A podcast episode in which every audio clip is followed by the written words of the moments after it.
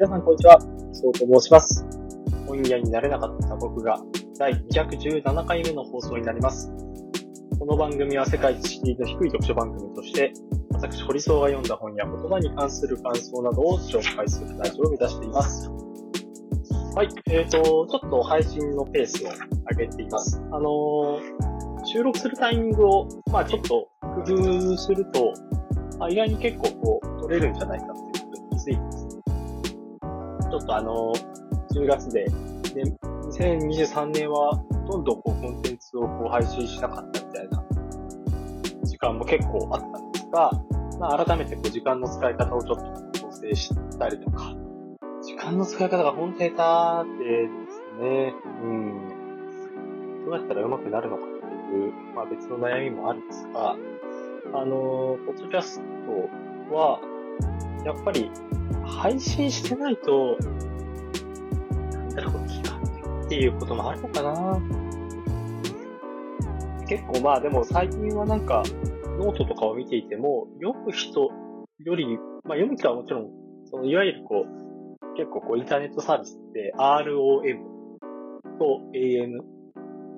ROM っていうのは、リードオンリーメンバー。AM っていうのは確かアクティブメンバーだったと思うんです、AM だったかな。まあ、いずれにせよその読み線っていうことですよね。その D、ROM は。で、プラス、こう、アクティブにこう活躍する人で、インターネットサービスはもうなんかできた時、SNS とかが特に出始めた時は、全然こう頻繁に更新しないんだけど、えっ、と、ログインはしてるよみたいな。なんか昔、ミクシーとかは、その、ログイン順にこう、なんか友達が、友達順でこう表示されたみたいなことが結構なんか、明確にあったんですよね。何分前ログインみたいな。今あの、Facebook も右下にこうなんか連絡先みたいなところで、その緑マークがついてる人は、あの、オンライン中とか、まあそういうものがあったりはするんですが、なんか、ミクシーの時は、まあその、SNS 自体がこう新鮮だったっていうこともあって、えっと、あ、この人なんか今ログイン中だみたいなことがなんかすごく分かって、で、特にまあその SNS とか触るのはこう、大学終わった後とかだったりするし、なんか本当あ、あいつまだ起きてるとか、あの子なんかまだ、なんかパソコンログインしてるなとか、そういうことが結構こう分かってです、非常にこう、楽しかったんですよね。あれなんでこんな話をしたの？あ、えっ、と、リード、ロムソ AM ですね。で、なんかその、微妙にこう、僕の場合は、インプットがなければアウトプットもないっていうことなので、その読むということとこうアウトプットみたいなのを、やっぱりこう両輪でこう回すことがやっぱ多いんですよね。多いし多かった。ノートは一応こう毎日更新してますけど、この、それはこう、なんかこう宿命というかこう自分に課してるこう義務みたいなところがあるので毎日更新してるんですけど、やっぱりもうちょっと前の方がなんかちゃんといいインプット、こう読書の記録とかもこう映画の感想とかもやってたけど、なんかそれをこうアウトプットするのがしんどかったりとか、そもそもちょちゃんとインプットしてないみたいなことがあって、なんかこう、書くことにこう比重が置いてしまったなという。で、最近なんかノートとかを読んでいても、そのなんか、アウトプット、SNS とかの影響かな？なんかこう、アウトプットをその1日1ツイッター、1ポストみたいな。あの、X とかで、なんかそういうのを頑張りますみたいな言ってる人がたまに見るんですけど、そんな一投稿に、なんか決意しないと一投稿できないもんかねなんて思ったりするんですが、まあそういうのもあって、結構発信、アウトプット寄りの方にこう価値観が寄っているのかなと。で、まあ、X とかは、まあそう、その読む、ただ眺めるみたいな、そういうこうだらっとできるんですけど、やっぱノートとかって、基本的に長文なので、読むのにもエネルギーがいるんですよねっていうことを考えると、まあ、僕のノートが大したこと書いてないっていうのもありつつ、なんか、少し前に比べてというか、こう、ここ1、2年ぐらいでなんか、ぐぐっとちょっとこう読まれる、なんかあれが減ってるような感じ。アクセス数とかを見るとそんなにこう減ってはいないというか、まあ減ってはいないというか、むしろ伸びてたりはするんですけど、なんか、その辺の、うーん、価値観みたいなものってどう変わっていってるのかな？あるいはこう、熱心に読んでいた人が離れてしまったのかみたいなことも、なんか可能性としてはあるんですが、別メディアに移ってしまったのかなとかあるんですが、なんかそういうインプットとアウトプットのバランスが悪くなってで、僕もその、またポッドキャストに戻ってくると、やっぱりこう発信するそのアウトプットを、特にこう読書ラジオと言ってるので、やっぱ本読まなくちゃいけなくて、で、それをこう発信するっていうことを怠ってしまうと、当然こう読む時間もこう取れないと。取らなくなるよと。なんか取るモチベーションが湧かないよと。なんかこう発信をこう止めて気づくのは、あ、ちょっとこう、3年以上こう続けている、なんか3年半以上続けている中で、ポッドキャストでこう配信してこう喋ること、読書のこう感想をこうアウトプットすることがなんか、ある意味こうモチベーションにもなっていたんだなっていうことを感じていました。うん。だから、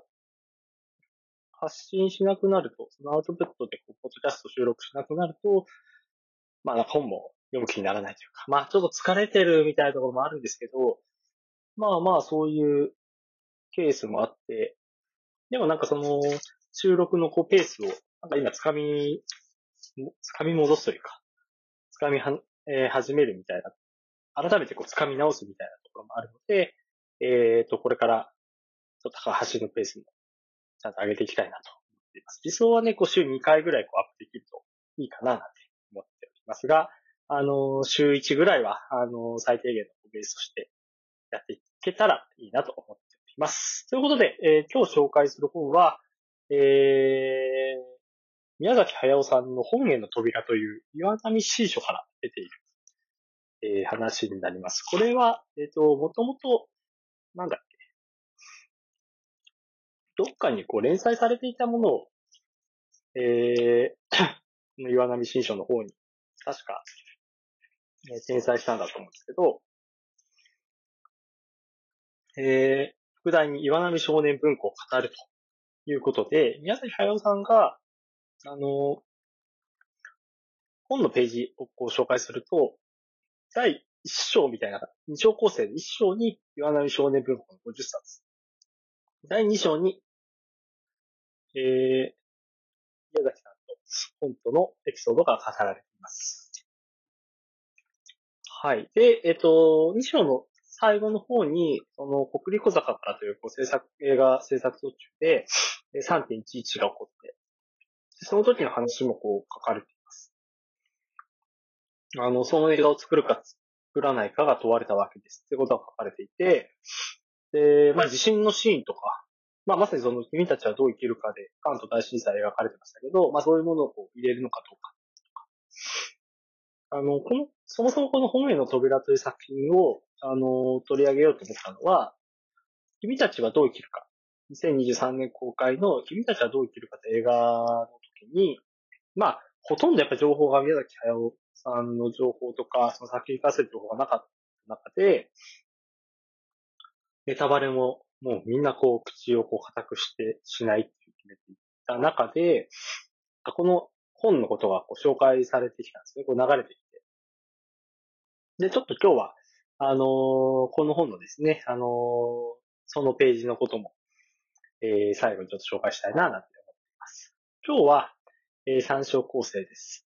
えー、本というのは読まなきゃいけないものなのか みたいなところ。で、二つ目で、えー、まあ、本と映画作家について。で、三つ目で、アルプスの少女ハイジかな。えー、その参照構成で、えっ、ー、と、今日は進めていきたいなと思っております。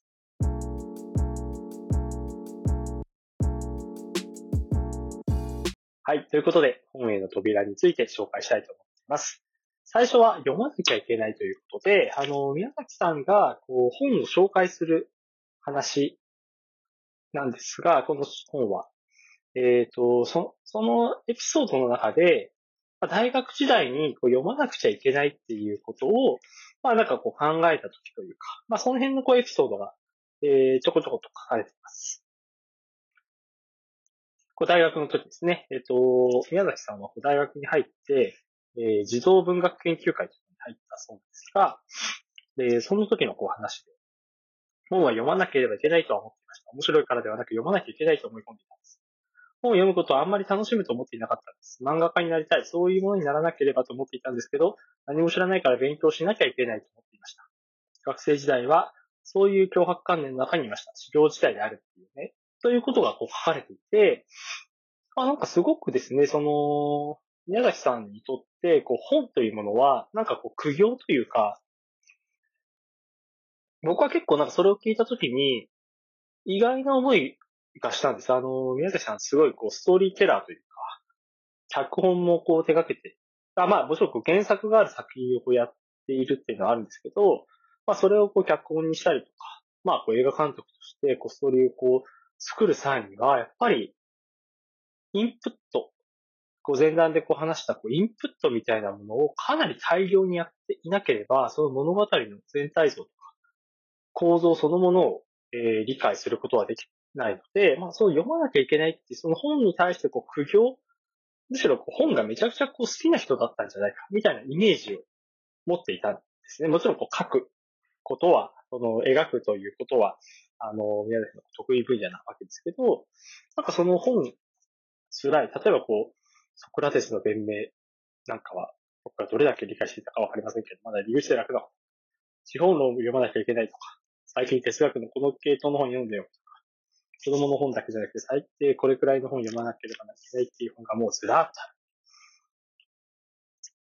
自分の頭では辛いんですよね。カントも読まなきゃいけないとか、ヘーゲルとか、もう無理です。サルトルも開いた途端に眠くなる。えーキルケゴール、これもわけがわからなかった。みたいな感じです。えー、そう、だからそこのなんかこう本というものが、まあ、大変だったけれど、まあ、だから、だからこそその児童文学というもの、その児童文学研究会で入った時に、えー、まあ、もともと漫画研究会入りたかったけど、それが大学でなかったので、児童文学研究会入ったそうなんですけど、その児童文学をそういったこう、まあ、いわゆるこう難解な本と比べると、やり直しが効く話っていうふうにこう捉えていたっていうのは面白いなと思いました。児童文学はやり直しが効く話なんです。ロバート・スウェウェストールは結構やり直しが効かない話を書いていますけど、それでも作品の中に出てくる父親、父親に当たる人間の役割を評価しているところを見ると、彼もこの世は無語彙が、それでも生きるに値することがあると書いています。そういう児童文学の方が自分の脆弱な精神に合ってたんですね。そう思うしかない。それでも本当に小説は読まなくなりました。何がベストセラーになろうか小説は初めから忌避する感じで読まなかったんです。本屋行っても社会学、民族学、植物学、技術史とか考古学、古代史の謎などのところをうろうろした。という感じで、まあ、児童文学とのこう出会いのところもありつつ、その前提となるその本というものに対する、まあ、考え方というものが、まあなんかその意外さもあって、えー、へえという感じで思ってました。で、そもそも、なんか宮崎さんが、こう、学生時代というか、その生きた時代というのは戦後ですよね。あの、君たちはどう生きるかにもあったと。宮崎さんは、あのーえー1941年生まれということで、こう終戦の前にこう生まれている。だから、あの、関東大震災とかこう、えー経験をされたんだと思うんですけど、で、その中で、えっ、と、戦後というものを、物心ついた時にこう戦後という風になって、えーまあいろんなこう価値観形成にこう関わってきたという。で、書かれているのが、その、本を読まなくちゃいけないっていうのは結構戦後の考え方なんじゃないか。大人の方の考え方が変わったのは戦争に負けたのが大きなきっかけになったと思います。ものを考えないからこういう愚かな戦争をやって国を滅ぼすんだ。それで本を読まなきゃいけないって変わったんだと思います。もちろん、明治の頃もその前の時代も学問としても楽しみのためにも字を読んでいた人はたくさんいた国です。でも今のような形で本がいっぱい周りにあるようになったのはずっと後ですね。本を読むと上層教育です。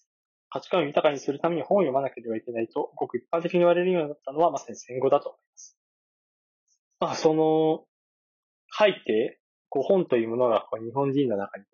急速にこう浸透していった、まあ、こう上層教育というところも含めてですけど、なった背景には、やっぱりこう、戦争も繰り返しちゃいけないという、まあそういった使命感もあって、でまさにだからそれがその、出版不況とが絡めるのは若干安易な気がしますけど、本をこう読まないっていう人が普通にこう当たり前になっていく中で、まあその危機感とか、うん、ものを考えないからこういう愚かな戦争をやって国を滅ぼすんだ、みたいな考え方が、まあなんか、今やこう、消し去られてしまったというか、消えてしまったみたいな、ことの良し悪しみたいなのをやっぱ考えなきゃい。ないなと思うんですが、宮崎さん自身はそのことに対して、えー、プラスもマイナスもないというか、なんかその、本には親しんでいたけれども、別にその、積極的な読書少年ではなかったみたいな。絵本読まないとちゃんとした大人になれないみたいなところ、割とこう共感念みたいなのもあったんじゃないかみたいなところがちょっと面白かった。まあそれが、この一般的な本ではなくて、こう、大人になってから児童文学というところに、まあ、あの、入っていったっていうのは、まあ一つの、えー、きっかけというか、面白いポイントだなと思いました。はい。で、えっ、ー、と、二つ目。こう本と映画作家についてということなんですけど、えっ、ー、と、この本はですね、その、一章にその、岩波少年文庫の50冊ということで、これはですね、あの、今書いてあった、スタジオジブリで非売品として作成された小冊子、岩波少年文庫の50冊を元に作成しているそうです。で、それをこう再構成したものということで、えー、50冊。例えば最初にはこう星の王子さんがご紹介されていたりとか、えー、三重詩、秘密の花園、シャーロック・ホームズの本、不思議の国のアリス。まあ、そういった、えー、岩波少年文庫、えー、ものが、えー、その本の表紙、この表紙がやっぱりポイントだと思うんですけど、まあそういうものがご紹介されているわけですけど、あのー、この本のエピソードで書かれていたところの印象としては、やっぱり宮崎さん自身は、その、本の内容もそうですけど、非常にこの本の挿絵とか表紙というものに強い影響を受けているんだなと思いました。やっぱり、その、映画作家として、まあ、アニメーターをこうやる人間として、その、視覚による記憶とか、こう、絵を見て初めてわかる。そういう、その感覚みたいなのをめちゃくちゃこう、魅力的にこう感じられていた人だったんだなと。例えばこんな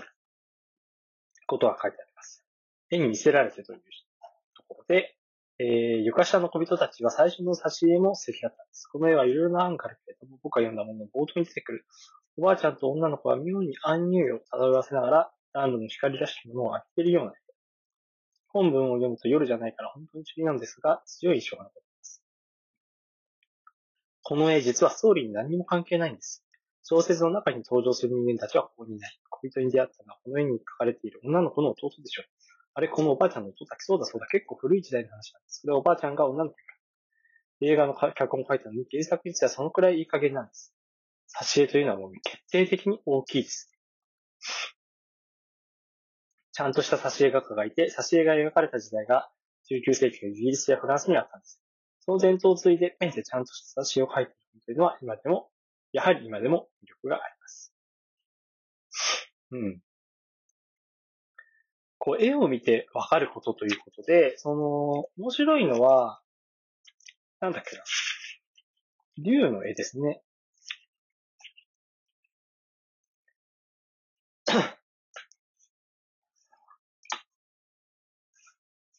例えば頭がたくさんある竜を描くのでも、その首の付け根が生物学的には一体どうなっているのか、ヨーロッパ人のように曖昧にできない民族と日本人のようにすぐ起きてしまう民族がいるんです。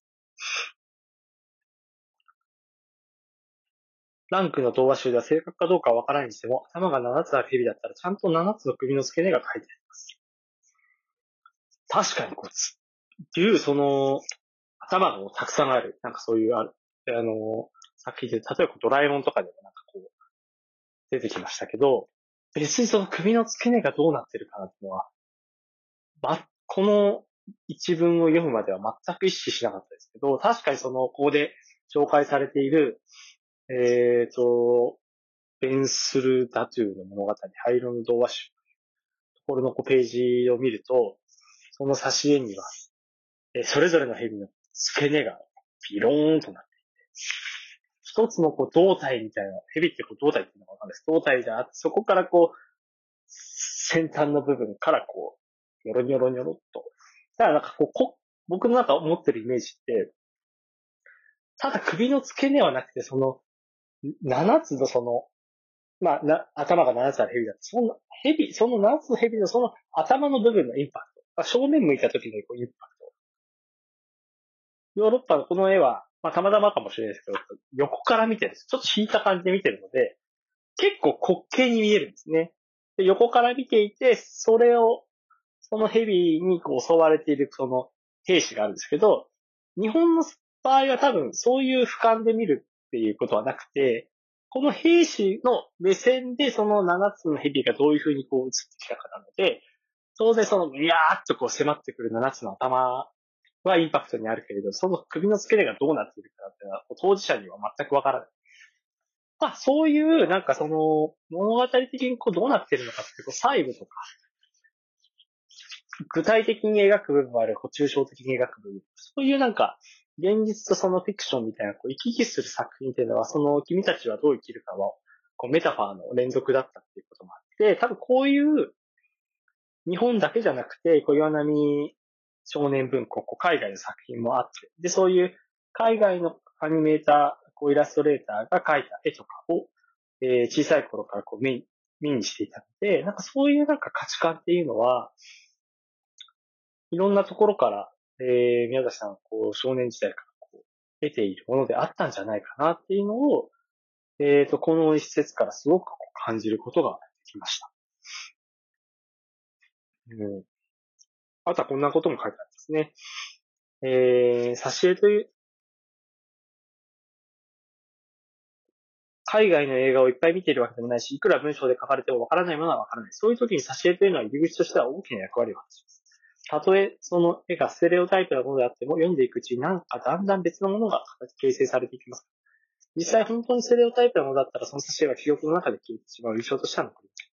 けれど全然お話と関係ないのに、床下の子供、小人たちという、と、あの闇の中で座っている女の子の姿を生み出してしまうということもですね。絵として力があるから。だからそういう意味で、まあ、たくさんのこう児童文学小説に、えー、触れていた宮崎さんは、まあ、正直こう、ポンコツというか、出来の悪いものたくさん見たと思うんです。だけど、彼の中でこう、50冊選ぶってことは、あの少なくともこう 50, 50冊は読んでいる。だけど多分50冊だけじゃなくて、100冊、500冊、もしかしたら1000冊、5000冊みたいな感じでこう読んでいるはずなんです。1000冊はちょっと多いか。それぐらいこう、いろいろこう、読み漁っていたんだと思います。この中で、こう、いろんな記憶に残らない絵とかも大量に、その脳裏には、多分どこかには、こう、未知の中でこう、焼き付いていながら、えー、本物の絵というか、印象に残った絵というものが、えー、彼自身のその原体験にはあると。なんかその話とか、まあそういうのは、こう、正直こうイメージでしか、あの、頭に浮かびませんけど、あ、なるほどなというか、うん。うん、そういうふうに、宮田さんこう本と付き合ってきたし、映画、アニメーションに活かしていくときにそういう活かし方、原体験、引き出しに入っている様々なエピソードや、こういう絵あったっけ、あったよなというこうイメージが引き出しにいっぱいあって、その引き出しをこう、ちょこちょこ開けたりして、その中で、まあ、君たちはどう生きるかという作品があったりだとか、まあ他のこう、もののけ姫でも千と千尋でも何でもいいですけど、そういういろいろな作品につながっていったんじゃないかなと。まあ考えると、なんかすごくつながったというか、やっぱりこう、映画監督のこう背景を知ることで、まあ作品のことも、まあ少しだけ、ちょっとこうピントが若干こう合うような感覚もあったなぁなんて思いました。はい。で、三つ目ですね。えー、三つ目はハイジの話です。えっ、ー、と、これは僕がこの本を、えー、手に取ったきっかけの一つです。これが、ここに書かれている言葉がすごくこう宮崎さんのその映画に対する、えー、取り組み方の姿勢を非常にこう表している言葉だなと思ったんです。ハイジの、ハイジの、えー、紹介をこう半ページで書いています。えー、全部は引用しませんが、僕らがまだ若くて、多分あなたが生まれるずっと前に僕らはこの本を検索にして、こう12本のテレビアニメを作りました。ちょっと省略します。で、えー、アニメより原作を本で読んだ方がいいという人がいます。僕も半分くらいそう思っていますが、この作品は違うと思っています。み、読み比べてみてください。僕らはいい仕事をしたと今でも誇りに思っています。うん。ちょっと引用はしませんでしたが、原作に新しい命を吹き込んだという言葉もあります。つまり僕はそのハイジの原作を見ているわけではないですけど、その、ぼぼんやりと、えー、アルプスの少女ハイジという作品は、まあ、あまりに有名な作品なので、こう、自分を切り取られたりもしていますが、あのー、どんなストーリーなのかは、未だにこう、頭の中に、めちゃくちゃちゃんとしっかり見たわけではないけれども、残っていますが、まあ、やっぱり印象的なストーリー。で、原作、その、映画でもアニメーションかアニメーションかじゃないかどうか別にして、まあ、問わずというか、その、原作を元にした映画っていうのはありますよね。で、原作のファンもいて、なんか映画にしたら全然世界観が、みたいなことを言う方もいると思います。で、まあ、そういうものがこう批判とか、こう、セールスみたいなところに繋がってくるということも、こう、多々あると思うんですね。この中で、宮崎さんは、ま、ただこう映画監督は、多くの映画監督は、まあそういった批判、あの無用な批判みたいなのを、えー、まあ受けないためにというか、回避するためにも、ええー、しっかりと、そうそう原作に忠実にというか、そこのこう要素を、ええー、しっかりこう抽出してみたいなことを考えてる。宮崎さんの場合はなんか、新しい命をこう吹き込むということで、これ勝手な僕の、あのー、本案というかこう、意訳かもしれませんが、原作に忠実ということはやっぱあんまり考えてなかったんじゃないかなと。もちろんその原作で大切にしてるところはこういうことだなみたいなのは、こう構造的に宮崎さんがこう読み取る力はあったけれども、やっぱこう、なんか原作に生まれているこの命をえー、映画にこう、転写するというよりは、新しい命をこう吹き込むみたいな。なんかそれってやっぱりこう、フィルムメーカーとしてすごく強いこう、教授というか、誇りを持って、え作品作りにこう挑んでいたんじゃないかな。なんか何を目指して映画を作っているのかっていうのは、なんかすごく非常になんかこう胸に刺さる言葉だな、なんて思いました。僕もなんか、あの、全然こう立場は違う人間で映画をこう作ったことはないですけど、誰かからこう聞いた言葉をそのまま、あのー、コピペみたいな感じでこう映すことは超簡単です。だけど、そんなことしても、なんか大したことないというか、えっ、ー、と、その人が本当は何考えてるのかっていうことを、まあ、勇気を出して、あの、えぐらなくちゃいけない。で、それをこう言葉にしなくちゃいけない。もちろんそんなこと言ってないよって言われるリスクもありますし、そういった、そう言われた時にはごめんなさいって言うしかないんですけど、それでもやっぱり何か新しい価値、バリューをこう世の中に対してこう生み出していくためには、その人の、こう、ことをこう向き合って、言葉に新しいなんか命をまあ、宮田さんの言葉を借りるなんです。ここにこう新しいこう人格なり、えー、そういうものをこう宿すようなアプローチっていうのは必要なんじゃないかなっていうことを、えー、非常にこう感じた次第でございます。